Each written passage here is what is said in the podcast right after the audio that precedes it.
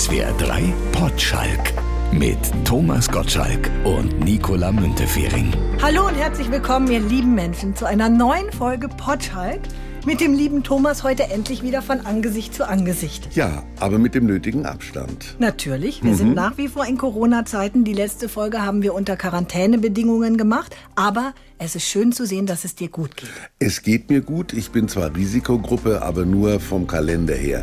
Weder von der Optik noch von meinem inneren äh, Verständnis her. Trotzdem, die Fallzahlen steigen ja jetzt auch wieder im Herbst überall, nicht nur bei uns, auch in den äh, benachbarten Ländern zum Beispiel. Gibt es irgendwann einen Punkt, wo du sagen würdest, okay Leute, ab jetzt, ich bleib zu Hause. Du bist ja viel unterwegs. Ja, ach, das ist meine, meine literarische Reihe Herbstblond und Herbstbunt ist ja abgeschlossen. Also mein Kanon besteht aus zwei Büchern. Äh, ich glaube nicht, dass die Umwelt auf ein drittes wartet. So gesehen bin ich literarisch durch. Der Nobelpreis wird auch dieses Jahr wieder an mir vorübergehen. Und äh, ansonsten mache ich sehr gerne Radio. Der Podcast ist ja quasi eine Art von Nebenerwerb, was, den, was die Radiotätigkeit betrifft. Aber ich kann mir davon nicht mal ein T-Shirt leisten, habe aber auch genügend T-Shirts eben. eben. Also insofern bin ich ganz entspannt und harre der Dinge, die da kommen. Wir alle leben ja in dieser, ähm, sagen wir mal, doch Unsicherheit. Ist es besser, das Ding endlich zu kriegen? Also Pocher hat es auch überlebt, das gibt mir Hoffnung. Und der alte Berlusconi offensichtlich auch. Und jetzt hat es der Trump auch noch. Ja, da weiß man ja noch nicht, was da draus Ausgerechnet wird. der, der immer gesagt hat, ach, ist doch halb so schlimm. Ja, aber da das sagen ist ein natürlich viele, Thema. edgy badge, edgy mhm. badge. Ist das okay? Ach Gott, ich habe da sehr kluge Kommentare dazu gelesen und die sehr klugen sagen alle, man darf sich denken, was man will und das tun wir beide, man soll aber nicht alles sagen, was man denkt und das tut zumindest ich inzwischen. Es ist natürlich verlockend, da diesen, diesen Hämekübel auszuschütten, aber ich glaube auch, wir wünschen ihm einfach, dass es so verläuft, wie er es immer gesagt hat, wie ein kleiner Schnupfen. Du, ich sag dir auch ganz ehrlich, dass dieser Hämekübel, der ja nun in diesen Zeiten öfter über unterschiedliche Menschen ausgegossen wird, so jemand wie mich, der ein alter Neinsager ist, oder ich will nicht sagen, ich war ja nie so ein Rock'n'Roller, der auf die Barrikaden gegangen ist, aber Rock'n'Roll eben schon. Und da ist man so, wie äh, man zu Hause bereits war, wenn Mutter gesagt hat, geh da nicht hin, da sind böse Menschen, sagt man, ach, da gucke ich erst recht mal. Also der Widerspruch wird ja durch diese Dauerhäme in mir etwas erzeugt. Mhm. Und wenn irgendetwas nur schlecht gemacht wird, fange ich wieder besseren Wissens an, Dinge zu verteidigen, wie heute zum Beispiel das Auto. Meinst du, das muss man verteidigen? Ja, weil du hast mir gesagt, lass uns mal über Autos reden. Und da habe ich gedacht, das ist ein Reizthema. Allerdings ist neuerdings alles ein Reizthema. Man kann überhaupt nichts mehr reden, ohne nicht den Shitstorm zu gefährden werden. Und Auto ist natürlich insofern ein Problem, weil es ähnlich wie Fliegen so ein bisschen aus der Zeit gefallen ist. Also Menschen, die sich mit einem großen Auto schnell über eine deutsche Autobahn bewegen, sind keine Sympathieträger. Und ich habe mein Leben natürlich danach gestrebt, Sympathieträger zu sein und zu bleiben und frage mich jetzt, wer ich freundlicher akzeptiert, wenn ich mit einem E-Bike äh, über die Straßen husche, aber ich muss ja doch noch öfter mal... Umweltfreundlicher wär's. Ich weiß. Und freundlich reicht ja nicht mehr. Freundlich bin ich äh, im Auto auch und auf dem E-Bike. Aber umweltfreundlich bin ich auf dem E-Bike natürlich mehr, wobei wir natürlich, was diese Batterien betrifft, ja immer noch nicht wissen, ob die nicht schädlicher sind, als man denkt. Ich bin da sehr, sehr skeptisch und fahre so lange Auto. Aber glaubst du denn, dass wir grundsätzlich anfangen müssen mit dem Umdenken? Ja, schon, ihr schon, ihr jungen Leute schon. Ah, du spielst auf Zeit und denkst, ja. ah ja, wenn ich nicht mehr da bin, so lange wird schon noch halten, dann ist mir egal. Ich habe den besten Teil meines Lebens hinter mir, habe meinen beiden Söhnen auch gesagt, also ich habe es nicht vermocht, trotz Love and Peace die Welt zu retten. Jetzt seid ihr dran oder eure Enkel. Ihr werdet es noch mit meiner Kohle versuchen, eure Enkel weiß ich nicht, aber macht mal hinne. Also ich bin tatsächlich so ein bisschen old school, indem ich sage, ich finde einen Aston Martin DB5 immer noch schön schöner als jedes Elektromobil, das ich da heute äh, als Zukunftsvision sehe. Wobei ich sagen muss, dass mich diese Elon Musk-Geschichte schon sehr fasziniert. Du müsstest den doch nur anrufen, der wird ja doch sofort Nein, nein, nein, eben nicht. Das ist genau der Unterschied. Es gibt diverse deutsche Autofirmen, die mir zwar keinen schenken, die Zeiten sind vorbei, aber die durchaus damit leben könnten, dass ich deren Markenbotschafter bin. Witzigerweise hat sich sogar eine deutsche Firma letzte Woche gemeldet, aber da merkst du eigentlich, dass denen schon ein bisschen das Wasser bis zum Halse steht, wenn sie mich anrufen. Ich bin auch natürlich nicht derjenige, der glaubt, dass 14-jährige Blogger irgendwelche großen Hilfen für Autofirmen sind, aber die sehen das anders. Früher war ich bei diesen Dinners, die es ja auch gar nicht mehr gibt, neben irgendwelchen Menschen von irgendwelchen Autozeitungen gesessen. Heute sitze ich neben 18-jährigen Bloggern, die sich so ein Auto nie leisten können, die es aber gestellt kriegen, weil sie alle drei Minuten irgendwelche Fotos oder irgendwelche Blogs ins Netz setzen, ähm, in denen sie sagen, wie toll dieses Auto ist, das sich bestenfalls ihr Vater leisten könnte.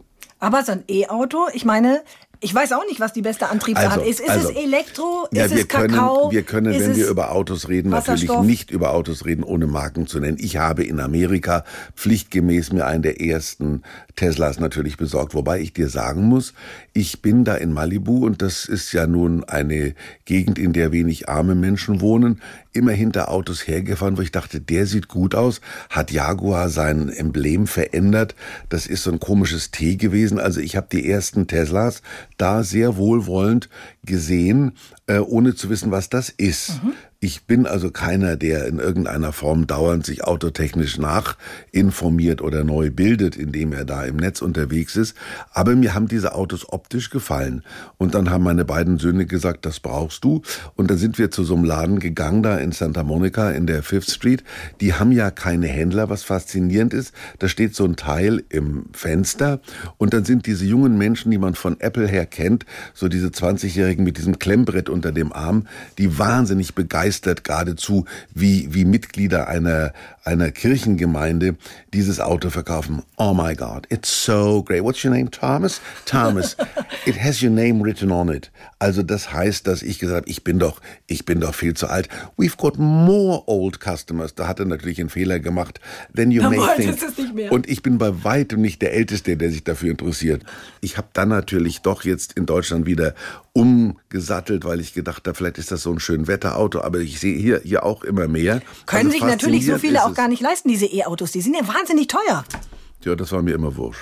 Also ich habe tatsächlich von früh an mich über äh, autotechnisch über meine Verhältnisse gelebt. Ich habe war in München, habe Radio gemacht und war durchaus, sagen wir, in der Mittelklasse äh, finanztechnisch und war dann immer in London und dann standen diese schön polierten Bentleys, also wir reden jetzt von von 80er Jahre, so von 67, die waren noch toll und habe ich mir mal eingekauft an der Straße. Also der war rechtsgesteuert. Der einzige Vorteil ist, dass du natürlich dann am Briefkasten immer schneller bist als andere, ansonsten aber den Überblick etwas verlierst.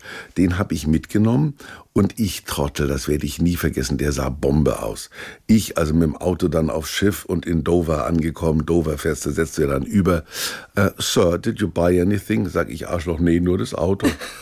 Oh my God. Also ich, das, ich musste wieder zurück nach England, musste mir irgendwelche Ausfuhrpapiere besorgen und dann haben die den, weil die gedacht haben, der hat natürlich auch noch wahrscheinlich äh, irgendwelche Drogen im Auto, dann haben die so von unten mit so Stangen so durch diesen Rost gestochen. Der sah natürlich optisch genial aus, aber Also du achtest schon eher auf Ästhetik, ne? nicht eher, Motorstärke sondern nicht so. ausschließlich. Ja? Nein, wenn er fährt und wenn er brummt und wenn er gut aussieht, ist das für mich wichtig. Und wenn er gut riecht innen, das ist auch wichtig. Hast du so Duftbäumchen Leder, drin? Nein, Leder, Holz. Und ich habe immer, und als dann, also das war ja der erste, den ich gehabt habe, dieser, das war, glaube ich, ein Silver Shadow oder sowas. Und ich habe immer auf Bentley geachtet, weil mir dieses Rolls-Royce mir doch ein bisschen zu, zu mit diesen. Ich habe sogar einmal trotteligerweise einen Rolls-Royce umgebaut. Man konnte das damals noch tun. Da konnte man den Bentley-Grill auf den Rolls-Royce-Grill setzen, weil das ja das gleiche Auto war. Also Bentley Rolls-Royce war eine Firma.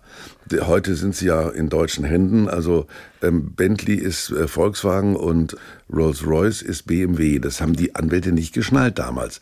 Als Du Rolls- bist schon ein kleiner Autofreak, Thomas. ich bin Autofreak, aber eben nur was sowas betrifft. Ich, ich habe oft Autos gehabt, wo die Leute gesagt haben, wie viel PS hat der? Ja. Keine Ahnung, muss mal gucken. ja, mal gucken, was die Leute sagen, Thomas. Wir haben nämlich einen Kumpel von dir gefragt.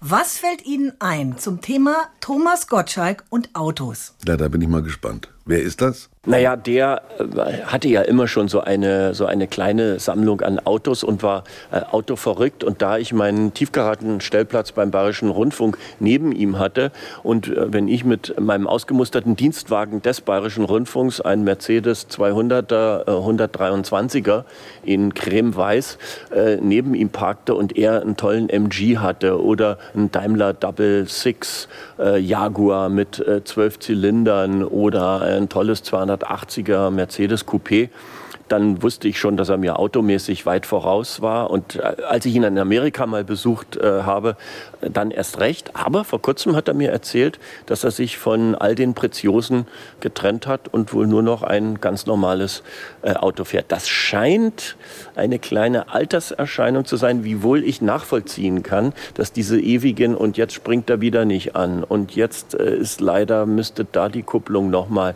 und ja, das ist leider kompliziert geworden. Da müssen wir den Motor komplett demontieren.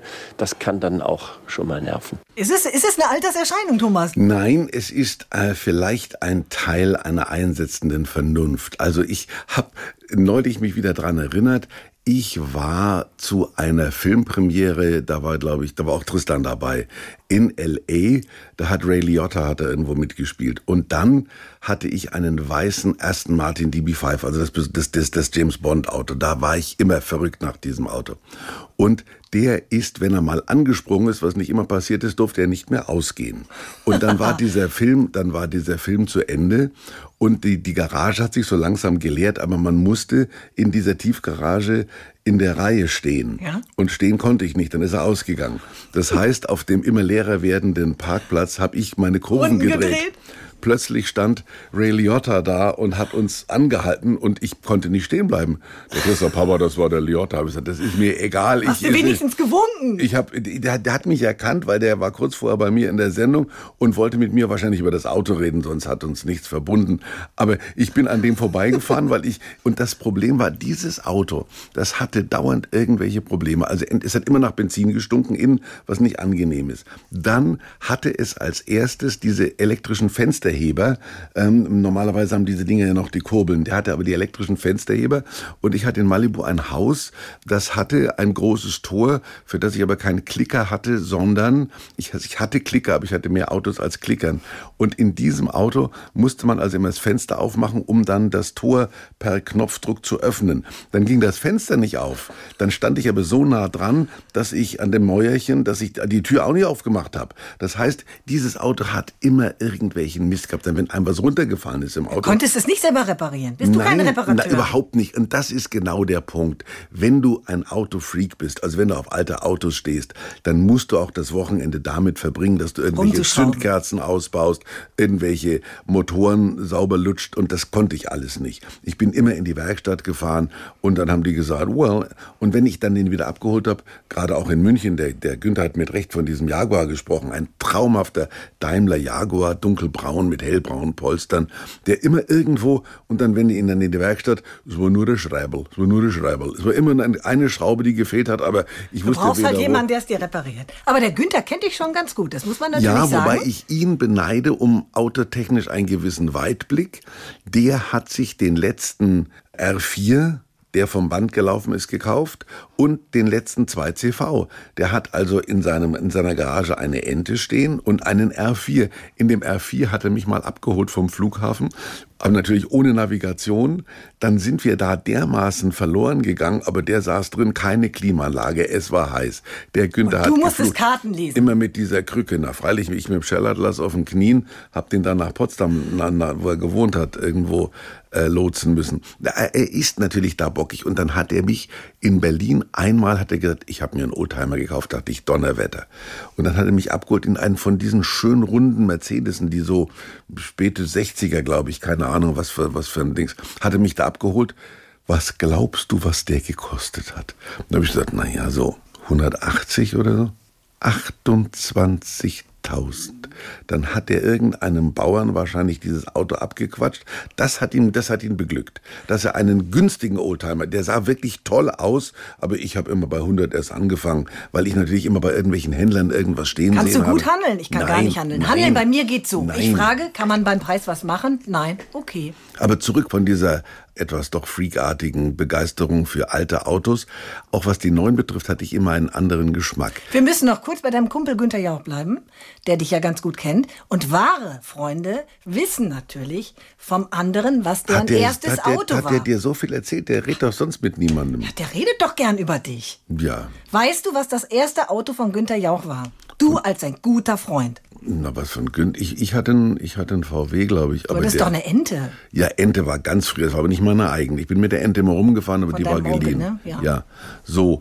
Und der Günther, den ich, ich weiß nicht, ich habe den, also der Günther sieht ja selber aus wie ein Auto. Ich habe den, den habe ich in allerbester Erinnerung aus dieser Oldie Also du weißt es nicht? Ich weiß es nicht, nein. Weiß mein er's? erstes Auto, ah, ist schrecklich, ich schäme mich, es zu sagen. Es war ein VW 1600L Stufenheck in Himmelblau mit Automatik, mit äh, Doppelvergaser, der, der an die 20 Liter schluckte, obwohl das Ding gerade mal 54 PS hatte. Es hat mir ein Richter verkauft und ich dachte, dieses Organ der Rechtspflege zieht mich nicht über den Tisch. Aber er hat, das Auto war eine, eine Schrottkiste, obwohl sie 1450 Mark kostete und hat mich viel Geld für Sprit und Reparaturen gekostet. Siehst du, kommt immer darauf an, von wem man es kauft. Ne? Mein erstes Auto war von einer alten Omi, war tipptopp in Schuss, Opel Corsa. Ja. Da ist nichts passiert. Ich habe neulich habe ich einen Film gesehen, den irgendjemand in den 50ern offensichtlich aufgenommen hat. Da war ich noch sehr klein, da war ich vielleicht sechs oder sieben. Und wenn du siehst, was da für Autos rumfahren, das sieht aus wie in so einem schwarz-weißen Gangsterfilm, wo du sagst, unglaublich, das sind alles Oldtimer unterwegs, die da in Kulmbach über den Marktplatz gerumpelt sind. Die siehst du heute nur noch bei Oldtimer-Ausstellungen. Aber so das allererste Auto, da hat man doch so eine, Ja, ne? also Meins hieß war- Toasty, deins hatte doch auch einen Namen. Na, meins war ein, ein äh, oranger Jeanskäfer. QJ403 war die Nummer. Meine war Hannover NX 150. Hab nix, so habe ich es mir gemerkt. Also nee, ich habe die, die habe ich mir komischerweise. Es gab QJ 441, QC 306, also waren alles VWs. Ich bin dann von von diesem Jeanskäfer bin ich ganz cool umgestiegen auf ein gebrauchtes Cabriolet. Die Beatles Käfer haben mich immer interessiert. Und dann hatte ich in Amerika äh, ein Auto, das war eine, das war eine tolle Nummer. Ich war bei irgendeinem Buick Händler, das war auch so späte 80er das, oder schon 90er und da stand so ein Buick Station Wagon, der war mit so einem Holzimitat. Das heißt, du hattest also die Türen waren bemalt. Ich habe gestern einen Film gesehen mit großer Begeisterung. Das heißt, der geneigte Zuhörer kann sich das Auto gerne angucken und dabei einen relativ spannenden Film sehen. Der Costa Waldau, der Typ, der bei Game of Thrones da diesen bösen Bruder gespielt hat, der hat jetzt einen Förster gespielt, äh, der in einem amerikanischen Wald irgendeine Leiche sucht, aber fährt dabei teilweise einen Buick, genau den, den ich gehabt habe. Ich habe mich so gefreut, wie ich dieses Auto wieder gesehen habe und das war unglaublich. Ich habe den beim Händler gesehen, habe ich gedacht, das ist ein Oldtimer. Sagt er, nee, das war das letzte Modell einer auslaufenden Modellreihe. Der hat sicher auch viel geschluckt, hatte bestimmt sechs Sitzreihen, also du konntest alles hochklappen, konntest hinten den Kofferraum so aufklappen, dass die Kinder in entgegengesetzter Richtung zur Fahrtrichtung saßen, die da so hinten drin, haben hinten zum Fenster ausgeschaut. Man konnte da Särge reinschieben. Das war dieses Auto habe ich nie vollgekriegt. Ich war dauernd bei Ikea damit. Also das ist ein super Auto gewesen und dann ist mir Folgendes passiert. Ich habe natürlich parallel dazu immer Protzautos gefahren. Ich hatte diesen Buick und ich hatte irgendeinen dieser neueren Rolls-Royce in Amerika, war mir es wurscht, weil ich gedacht habe, interessiert eh keine Sau. Wenn ich da in so einem Auto sitze, sagt keiner von den Fernsehgebühren bezahlt. War ja auch von Haribo gezahlt. Auf jeden Fall habe ich dann diesen wahnsinnigen Rolls gefahren, den man auch in Amerika selten sieht. Aber irgendwann stand ich an der Ampel neben einem anderen Rolls-Royce-Fahrer und habe dann generös rüber gewinkt, um, um, um zu dokumentieren, wir zwei sind äh, ein Ja. Herz und eine Seele. Und, und der hat mich angeguckt wie so, ein, wie, so ein, wie so ein Dreck und dachte ich, was hat er denn? Ich habe das gleiche Auto und merke plötzlich, ich sitze in dem Buick. Ich, ich hatte, ich hatte in der Garage aus irgendeinem Grund mich in den Falschen gesetzt und habe dem Richtigen gewinkt. Und das war dann, habe ich auch gedacht, wie blöd kann man eigentlich sein? Also, und dann habe ich gedacht, alles Ersche da. Also ich hätte wahrscheinlich auch so reagiert. Na, ich nicht, aber in Amerika, ich habe mir nicht vergeben. Der wusste nicht, wer ich bin in Deutschland. Das kann dann schon mal passieren, dass man ins falsche Auto aussteigt und gar nicht weiß, wo drin Ja, man ich sitzt. habe mich vergrüßt sozusagen. Ich bin ja immer fasziniert von Leuten, die, die ihr Auto so, so sauber halten können. Ja, da bin ich auch, wobei ich, ich, ich, meine Autos haben ja nie in Waschanlagen gepasst. Also Nein, immer, ich meine innen. Ich weiß. Dann haben die immer gesagt, äh, fahr's nicht in die Waschanlagen, das, das kratzt da. Also das hast du dann davon. Und ich habe neulich, ich habe ja wieder, wieder so ein, so ein Hobel, da ist mir auf der Autobahn so ein Stein vorne reingeflogen, ist mir nie passiert. Und da ist nichts mit K-Glas repariert, K-Glas tauscht aus. Das, da musste dann hinfahren. Da habe ich gesagt, was kostet es? Ja, Sie haben ja, Sie haben ja, sind ja gut versichert. So. Und dann war, aber ich habe Selbstbeteiligung 5000 und die Scheibe kostete 5500. Also, Gutes so. Geschäft. Und du wirst es nicht glauben. Eine Woche später fahre ich wieder München, Stuttgart. Mir fliegt wieder ein Stein in die Scheibe und wieder kaputt und wieder das Auto. In, und dann passieren so Sachen. Ja, Herr Gottschalk, wir haben jetzt die Scheibe, leider haben die in, die haben da in, in England, haben da die äh, falsche Scheibe in die richtige Verpackung. Wir müssen das zurückschicken. Also bei, bei, was auch immer, bei diesen Karglasfritzen bist du in einer Stunde wieder raus. Da musst du eine Woche warten, bis dann die richtige Scheibe im richtigen Paket aus, aus England geliefert wird. Ich dachte, ich werde wahnsinnig. Aber kannst du jederzeit spontan dein Auto bei einem Händler hinterlassen, ohne Angst zu haben, oh Gott, wie sieht es da drin aus? Es ist eine Müllhalde. Ja, das wird ein Satz, der wird hundertfach mehr Autos als Frauen gehabt in meinem Leben. Und ich habe äh, oft Autos verkauft, wo, wo hinten drin dann noch, mein, da waren drei Sonnenbrillen waren weg, ein, äh, keine Ahnung, drei Einkaufstüten. Also ich bin, weil es in Amerika eben so ist, du fährst mit deinem Auto zum Händler und fährst mit dem neuen Auto wieder weg. Das ist egal, was du kaufst, auch wenn du Marken, also bei den Oldtimern sowieso. Die, die machen dir gleich so ein vorübergehendes Schild dahin. Also inzwischen kriegst du so ein Papierschild. Damals äh, gab es das gar nicht. Du hast so einen kleinen Ausdruck gekriegt, du sitzt zwar da und unterschreibst, glaube ich, 87 Mal auf irgendwelchen Streifen, die da aus irgendwelchen Computern kommen. Und dann fährst du mit dem neuen Auto raus. Einmal habe ich ein Rolls-Royce Probe gefahren, aber auch wieder so ein Modell von 65 und da habe ich das Radio angemacht, da lief I Follow the Sun von den Beatles, habe ich gedacht, das ist Das das, ist ich. das nehme ich, das ist ein Wink Gottes. I'll follow the sun. Okay, den nehmen wir alles klar Und in einpacken. den USA kann man sich doch auch immer so tolle Autokennzeichen machen. Was hattest du für eins? Ach, ich hatte mal mein, mein Sohn hatte mal Pfirti. Vierti. Pfirti, ja, das hat kein Mensch begriffen, aber er war, der war da noch so ein bisschen so ein Bayern, Bayern-Dings und dann der andere hatte FC Bayern. Also das geht. Ich hatte, glaube ich, Albert Always 25 hatte ich mal und dann habe ich mir das gleiche, ich habe mir vorne drauf, habe ich mir das Originalkennzeichen, das englische auf meinen, ich hatte den gleichen Rolls-Royce wie John Lennon und habe mir vorne sein Kennzeichen in Englisch drauf gemacht und hinten habe ich glaube ich Abbey Road drauf gehabt oder sowas. Also RD, du darfst sieben Du, du verwirklichst sieben, dich schon in deinen Kennzeichen. ja, ja, ja, ja, ja. Hier geht ja Und nur jetzt mit hab ich- Geburtsdatum und Jetzt so. habe ich Bad If 70. Ah. Also Baden, die Baden-Badener, die sind ja alle, die wollen immer Bad E 500 oder Bad X Ich finde, ich 777. find, mir ist das so wurscht. Ja, ja. Wenn man sein, sein, seine Initialen und Geburtsdaten und so, das ist, ja, mir, das ist mir aber fremd. Bad If 70 versteht ja keiner außer mir. Ja, stimmt, das reicht ja auch. Aber es. Hauptsache, es erfreut dich. Es erfreut. Und, und, du, du musst in meinem Alter den Honig aus allem saugen, was sich dir in den Weg stellt. Und das tue ich. Und es ist auch schön zu sehen, Ja. mit welcher Leidenschaft du von Autos sprichst. Mir sind Autos, mich interessieren Ich Autos habe selbst an einem zwei Podcast, Tage. an, selbst an einem Podcast wie diesem Spaß. ja, toll. Ja. Zwei Tage interessieren mich Autos. Dann finde ich noch, ah ja, okay. Und dann ist mir total egal. Mein Nee. Auto ist vermüllt. Ich glaube, allein durch den Müll erreiche ich das zulässige Ja, mit, mit Gesamtgewicht. Kindern ist das auch wieder was anderes und du Kindersitz rein und raus. Nee, ich bin, was Autos betrifft, bei Kindern, ich hab, wir haben ja auch da dauernd irgendwelche Jeeps und was auch immer. Jetzt ist ja SUV-Hass.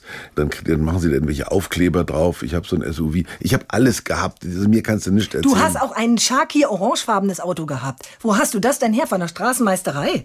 Das war der, der Jeanskäfer, ist lange her. Nein, M6. Ja. In Shakir Orange. Ich habe recherchiert. stimmt. Ja, ja, kann sein. Was für eine komische Farbe da. Die, die haben die mir hingestellt, haben die gesagt, das ist eine heiße Farbe. Hab ich gesagt, ja, die flasht mich wahnsinnig, gib's her. Ist dir die Farbe egal?